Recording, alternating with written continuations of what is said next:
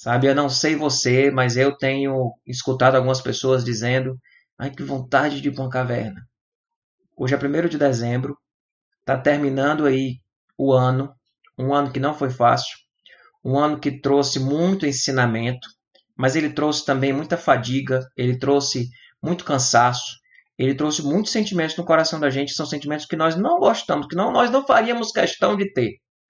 E um sentimento que eu acho que está muito forte, pessoal, é um sentimento de esgotamento, sabe? Quando está chegando no final do ano, a, a, perspectiva de a gente ter um 2021 diferente, né? Eu, eu creio que será. Sair a vacina aí, a gente tem um pouco mais de normalidade. Mas o fato é que a gente está cansado. Esse ano foi muito puxado. Esse ano foi muito puxado. E vem 1 de dezembro, e assim, ainda tem mais 30, 31 dias para acabar esse ano, né? Eu sei que acabar o ano é, é simbólico, mas esses símbolos, eles marcam a gente, eles mexem com o nosso emocional, eles mexem com a nossa postura. Hoje é dia 1 de, de dezembro de 2020. Temos mais 30 dias pela frente de acabar o ano. Não quer dizer que quando acabar o ano os problemas serão resolvidos. Mas a sensação que a gente tem que quando termina o ano e vira para outro ano, que renovou a força, a gente recebe uma bateria extra. Então a gente está cansado, sabe? A gente queria assim. Onde é que tem uma caverna que eu possa entrar nessa caverninha e ficar lá quietinho, sabe? Sem fazer nada até virar esse ano, até passar essa pandemia, até sair essa vacina e os nossos filhos poderem ir para a escola normal, a gente poder ir para o culto normal, a gente trabalhar normal. Sabe, esse normal antigo nunca foi tão, tão desejado, né? Tem algumas coisas do normal antigo que eu não quero de volta, não. Mas tem algumas coisas que faz falta e a gente está cansado já até de, de viver essas realidades, né? De falta de contato, de, de aula online, sabe assim eu, eu a recuperação de escola eu imagino assim que que as escolas estão dizendo assim meu povo vamos vamos passar essa galerinha aí porque nem eles mais aguentam de aula e nem a gente aguenta mais da aula porque tá todo mundo muito cansado muito cansado.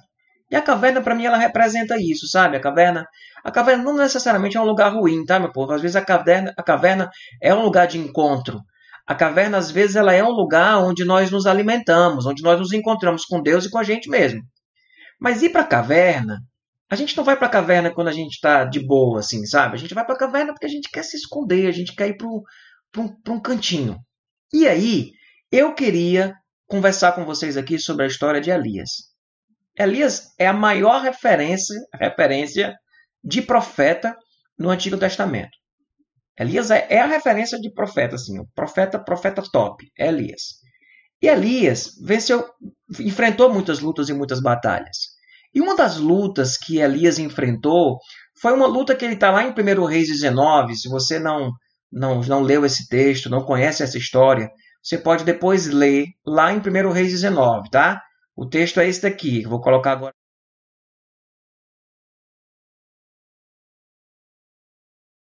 Que Elias está ali com vontade de ir para a caverna, ele vai para a caverna, ele quer morrer. Eu vou contar essa história para você.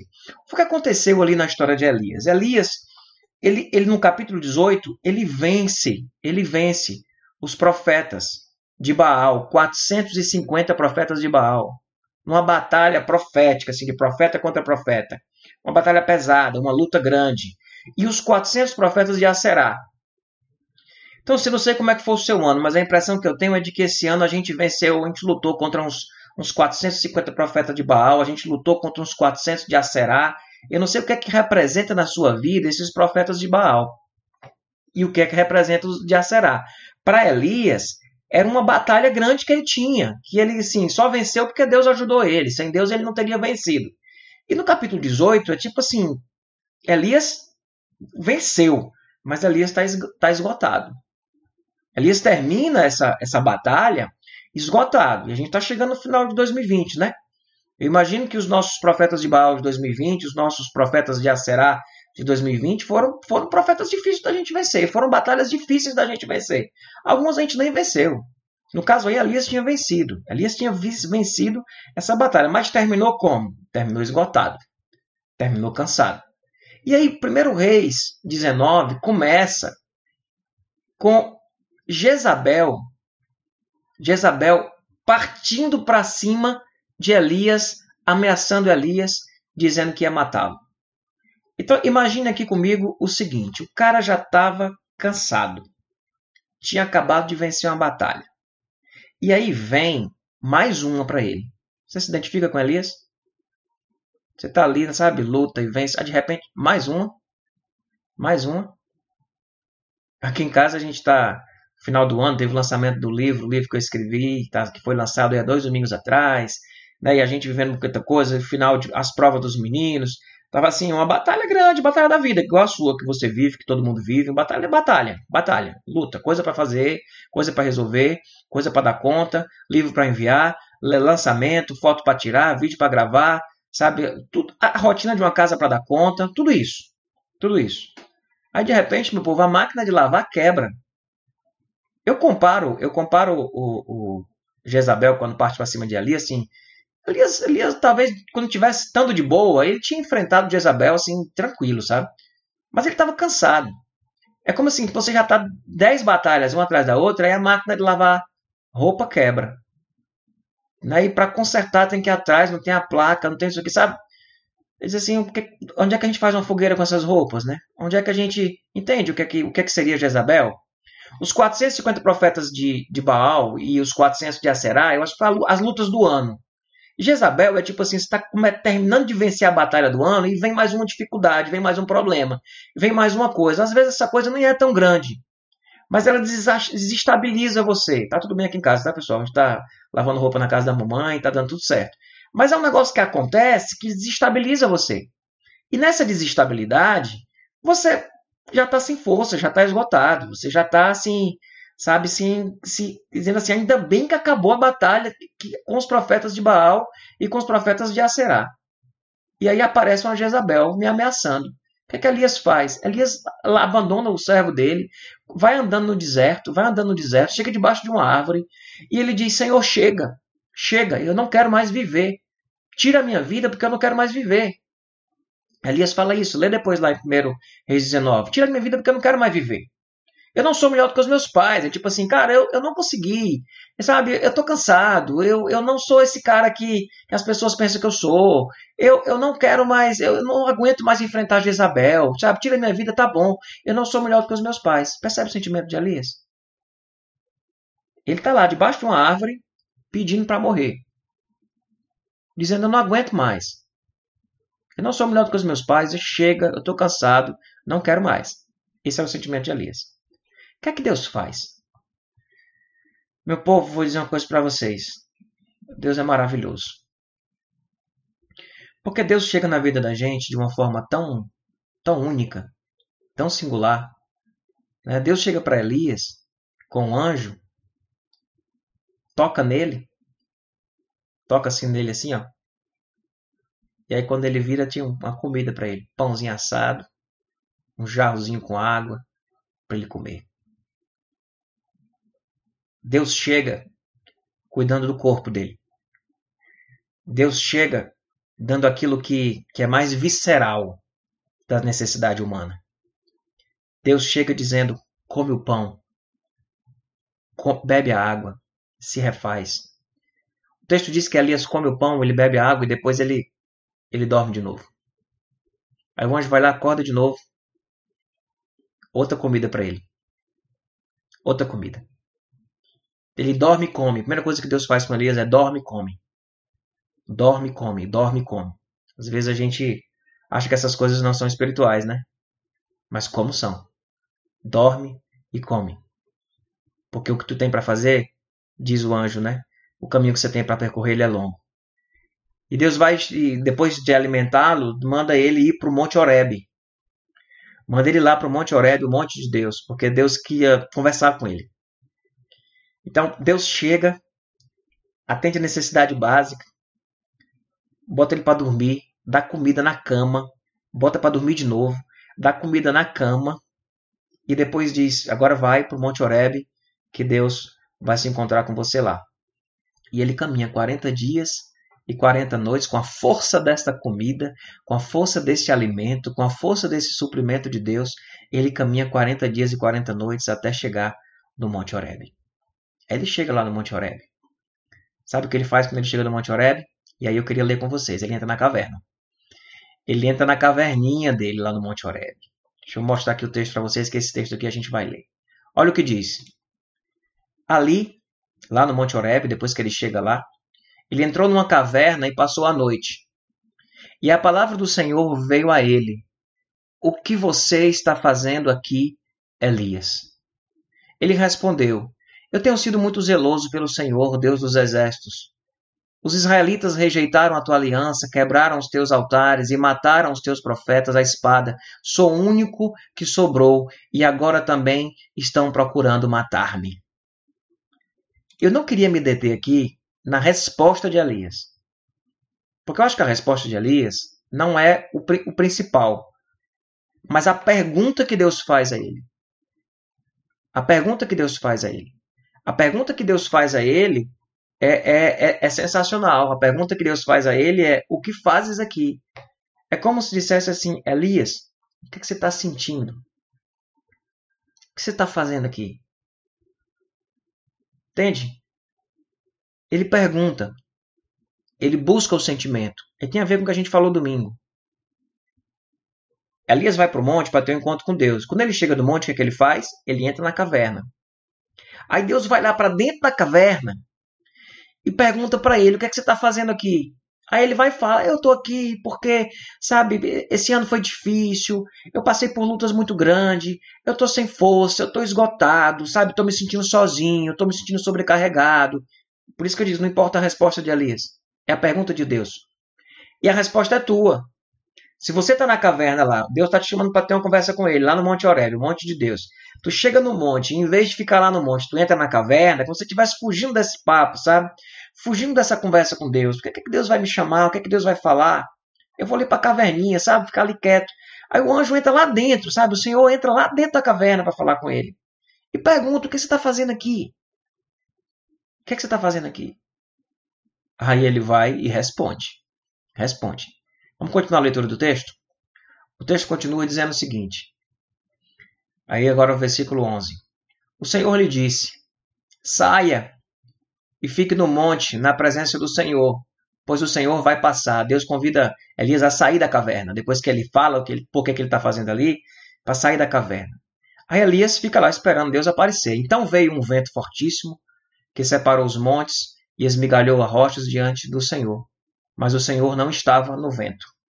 Depois do vento houve um terremoto, mas o Senhor não estava no terremoto. Interessante fazendo uma pausa aqui que quando a gente está às vezes esperando a manifestação de Deus, a gente acha que Deus vai vir de algumas formas, né? E Deus nos surpreende, porque tinha forma mais estrondosa e mais espetacular de Deus aparecer num terremoto rachando terra, sabe, num vento poderoso que quebrasse tudo. Deus não aparece nesse terremoto, ele não aparece nessa tempestade. O texto continua. Depois do terremoto houve um fogo, mas o Senhor não estava nele. Vem o fogo mais uma vez e o Senhor não estava no fogo. O texto continua. E depois do fogo houve um murmúrio de uma brisa suave.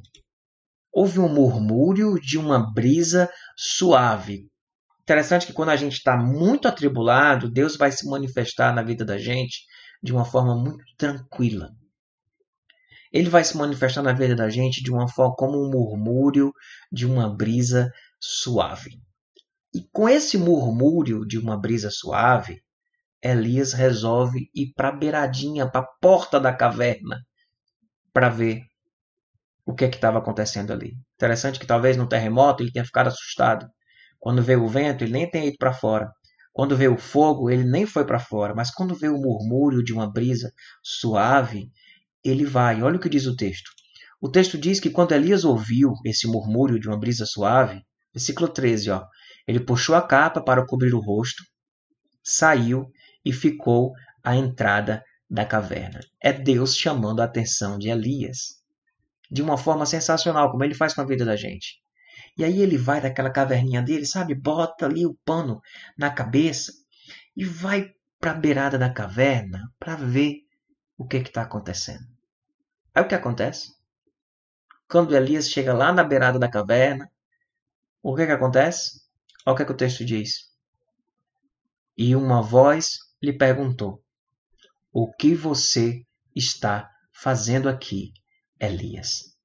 E ele respondeu mais uma vez, aquele mesmo texto, aquela mesma história que eu não coloquei aqui vários pontinhos, porque não interessa o que Elias responde, mas a maneira como Deus se manifesta na vida dele quando ele está na caverna. Deus vai lá para dentro da caverna. Qual é o teu sentimento, Elias? O que é que tu está sentindo? É como Elias tenta discernir o que tu está sentindo, fala sobre o que tu está sentindo. Aí depois Deus diz: sai da caverna, vem para fora da caverna, que Deus vai passar. Passa o vento, passa a tempestade, passa o terremoto, passa o fogo, e não era Deus. Aí vem um murmúrio de uma brisa suave, Elias, de uma forma curiosa, sabe, estimulado por essa tranquilidade, vai até a beira da caverna, como se fosse assim: deixa eu sair da caverna. E quando ele chega lá, Deus pergunta, mais uma vez, Elias, o que tu fazes aqui, Elias? Qual o teu sentimento? Por que tu está querendo morrer debaixo de um pé de pau? Por que, que tu está dentro de uma caverna, Elias? Fugindo da minha presença, fugindo, fugindo de, da, da, luta, fugindo da batalha, fugindo da vida. Elias, o que é está acontecendo? Fala comigo. E esse, pessoal, é um dos movimentos que eu queria desafiar você a fazer essa semana. Aí, para botar o paninho na cabeça, ir para a beirada da caverna e escutar Deus te perguntando: o que tu fazes aqui? E ter a liberdade de dizer. Interessante que Deus escuta duas vezes a mesma coisa que Elias repete igualzinho. Os dois versículos são iguais. Quando ele pergunta o que fazes aqui, ele responde a mesma coisa. Depois o que fazes aqui, ele responde a mesma coisa de novo. Mas Deus pergunta. Porque Elias precisava entender, não é Deus que não sabia, não. Elias precisava entender por que, que ele estava querendo morrer debaixo daquele pé de pau. E por que, que ele estava dentro de uma caverna sabe, triste, sem força. E ele coloca para fora, ele desabafa. Deus dá esse espaço. Ele está dando esse espaço para você. Eu queria convidar você a falar sobre o que você sente com Deus. Pessoal, isso é muito louco. É muito louco a gente conversar com Deus. Precisa de fé para isso, sabia? Precisa ser uma mulher de fé, um homem de fé para fazer isso ou um homem desesperado e uma mulher desesperada, ou as duas coisas juntas. Ir para a beirada da caverna e, e conversar com Deus. Deus, eu estou sentindo isso, isso, isso. Foi o que nós estimulamos fazer domingo. É o que nós estamos estimulando aqui a partir da experiência de Elias que você realmente faça também. Estamos reforçando esse mesmo movimento. Marca um cafezinho com Deus, conversa com Ele, fala o que você está sentindo, porque Ele quer ouvir. Ele pergunta para você quando você está na caverna. Ele vai lá para dentro da caverna perguntar isso para você. Depois ele chama você para fora da caverna, sabe, de uma forma muito sutil, muito carinhosa, muito amável, para que você chegue ali fora da caverna e diga o que você está sentindo. Esse é o primeiro movimento. É ir para a beira da caverna, para a boca da caverna, e falar para Deus, com Deus, sobre o que você está sentindo. Você topa fazer isso essa semana?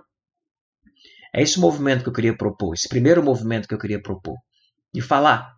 Falar para Deus o que você está sentindo. Porque Deus está assim interessado em saber isso. Deus está assim querendo saber o que você está sentindo e por que você está debaixo desse pé de pau querendo morrer dizendo que não aguenta mais uma batalha. E por que, que você está dentro da caverna? Ele quer saber, ele não está te recriminando com isso. Ele quer saber, ele quer ouvir. Não é que ele quer saber, ele sabe.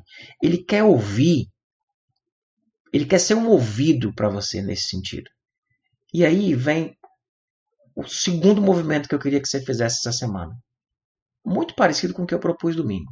Estou reforçando e fazendo uma reflexão na vida de Elias para ilustrar isso melhor. Qual é o, o, o segundo movimento? Você não falou? Deus não emprestou o ouvido para você falar do seu sentimento? Depois agora você vai se tornar ouvido e vai tentar ouvir Deus a respeito do que ele tem a dizer sobre o seu sentimento. O que ele tem a dizer sobre isso. Interessante, pessoal, que na continuação do capítulo, e aí seria legal que você lesse a história toda de Elias do, do capítulo 19 do primeiro, primeiro livro de Reis. É interessante que nessa história, Deus chega para Elias e dá uma missão para ele. Depois de alimentar, dele desabafar, diz: agora é hora de dar uma tarefa para esse cara dá uma missão para ele, diz para ele quais eram os propósitos que ele tinha na vida de Elias e como que ele queria usar Elias. Depois Deus vai tirar as falsas crenças que estavam no coração dele, porque ele achava que só ele tinha ficado. Uma das queixas dele era que só ele tinha ficado fiel, que todo mundo tinha dobrado o joelho diante de Baal. E ele vai lá remover essa falsa crença. Ele vai lá remover essa falsa crença dele que estava acabando com ele. Ele vai chegar e dizer: Elias, fica tu sabendo que não foi só você que mais um tanto assim, tá? Eu não lembro do número, você vai ler, vai saber, mas um tanto assim de profetas também não dobraram o joelho em Israel diante de Baal. Ou seja, você não está sozinho. Você está se afundando achando que você está sozinho, você não está. Está achando que é só você. Era uma crença que ele estava equivocada, uma falsa crença, que ele, Deus precisou remover dele. Então, talvez nessa palavra que Deus vai dar a você, ele te, te mostra o propósito que ele tem na tua vida, como ele fez para Elias. Talvez ele remova as suas falsas crenças para poder retirar algumas coisas na sua cabeça que estão ali martelando, que não é verdade. Ou se é verdade, não é algo que você deva continuar se apegando. Deus vai falar isso para você. De alguma forma ele vai falar. Ele vai falar isso para você. E no final, sabe o que é que Deus faz com Elias? Deus coloca alguém para caminhar com ele. Diz, Elias, tu vai caminhar. Tu vai caminhar agora com com Eliseu. A partir desse momento que Elias entra na caverna e, e quer morrer e está sem força, a partir daquele momento Deus coloca um ajudante, coloca um amigo para caminhar com ele. E essa será a nossa fala do próximo domingo do Espiritualize. Iremos falar sobre amizade. A gente vai falar sobre amizade, sobre não caminhar sozinho. E isso é assunto do próximo domingo. Eu vou começar domingo que vem falando desta, desse episódio de Elias não aguentava mais caminhar sozinho e Deus colocou alguém para caminhar com ele. Quem são as pessoas que caminham com você? A gente vai conversar sobre amizade no próximo domingo. Mas o desafio dessa semana, baseado na conversa de domingo, nessa conversa de hoje, é que você que está aí na sua caverninha, você perceba Deus perguntando para você: o que fazes aqui? Que você tenha coragem de responder com sinceridade. Não importa, pessoal, se junto com esse sentimento vai vir revolta, vai vir raiva, vai vir indignação, vai vir falta de fé, vai vir dúvida. Não vou nem dizer falta de fé, mas dúvida, porque dúvida não significa falta de fé. Não importa se vai vir tudo isso. Que venha. Fala. Fala. Deus quer te ouvir. Deus está te chamando, sabe, para dizer assim: fala, porque eu quero te ouvir. E eu sei que te ouvindo, você mesmo vai, vai melhorar. Então fala. E depois, Coloca o teu ouvido sensível para perceber o que Deus vai te mostrar. Os propósitos que Ele vai colocar na tua vida, a maneira como Ele vai é, tirar falsas crenças de você, a maneira como Ele vai, de alguma forma, é, colocar alguém para caminhar junto com você a partir de então. Sabe? Então, que essa semana seja uma semana de um movimento muito simples de falar sobre o que nós sentimos com Deus e depois escutar o que Ele tem a dizer para cada um de nós.